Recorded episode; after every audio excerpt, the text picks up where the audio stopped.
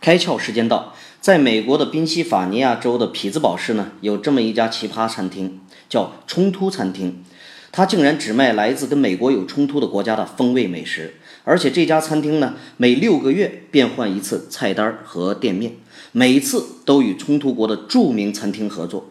从阿富汗到委内瑞拉，再到古巴。随着主题国家的转换，冲突餐厅呢，也与之相应的开展了各种活动、演出和文化政治。其实大家都知道，政治从来最具话题性，尤其在热衷全球政治食物的美利坚更是如此。跟政治扯上关系的美食该是怎样的美食，不禁让人生出大大的好奇。消费者对于新鲜、有趣、复杂、神秘的事物，有着一种天生的好奇心理。只要能够勾起这种好奇心，就能成功的降低他们对于广告的抵触心理，更容易被他们接受乃至认可。今天你开窍了吗？